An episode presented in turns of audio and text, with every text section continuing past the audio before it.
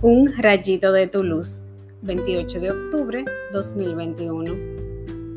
La gente trataba de tocarlo porque salía de él una fuerza que los curaba a todos. Lucas 6 del 12 al 19. Jesús es salud, es la gloria de Dios, el culmen de la humanidad, nuestra meta y nuestra fuerza.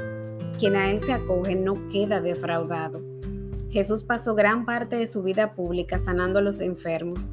De él salía una fuerza que los curaba a todos. Con solo tocar su manto era suficiente para sanar físicamente, pero sus palabras sanaban el corazón. Qué maravilloso es nuestro Señor. Jesús está vivo, presente y real en la Eucaristía. Allí podemos sanar también si vamos con el corazón abierto y confiados en su misericordia. También en la oración podemos encontrarnos con Él y tocar su manto al meditar su palabra.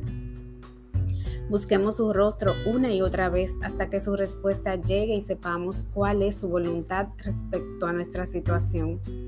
Siempre estemos seguros de que el mal que permite tiene un propósito mayor en nuestra vida. Aunque duela en el momento, cada dificultad es una oportunidad de crecimiento. Sonríe y piensa que lo que te pasa es un testimonio en proceso. Oremos. Señor, mi alma te alaba y te bendice por tu gran amor, por tu bondad, por tu misericordia. Gracias por sanarme emocional, espiritual y físicamente.